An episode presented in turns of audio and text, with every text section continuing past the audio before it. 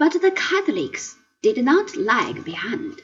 They too devoted much time and thought to education.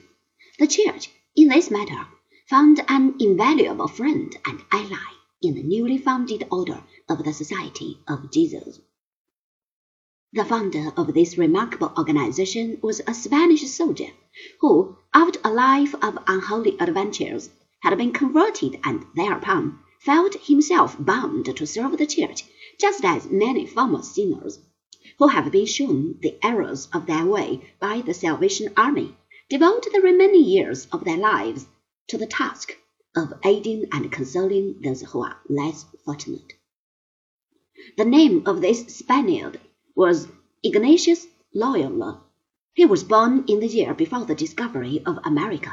He had been wounded and lamed for life, and while he was in the hospital he had seen a vision of the Holy Virgin and her Son, who bade him give up the wickedness of his former life.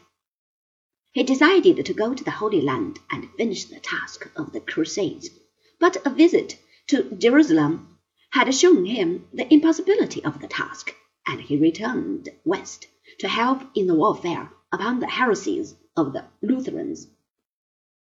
In the year 1534, he was studying in Paris at the Sorbonne. Together with seven other students, he founded a fraternity. The eight men promised each other that they would lead holy lives, that they would not strive after riches, but after righteousness, and would devote themselves, body and soul, to the service of the Church.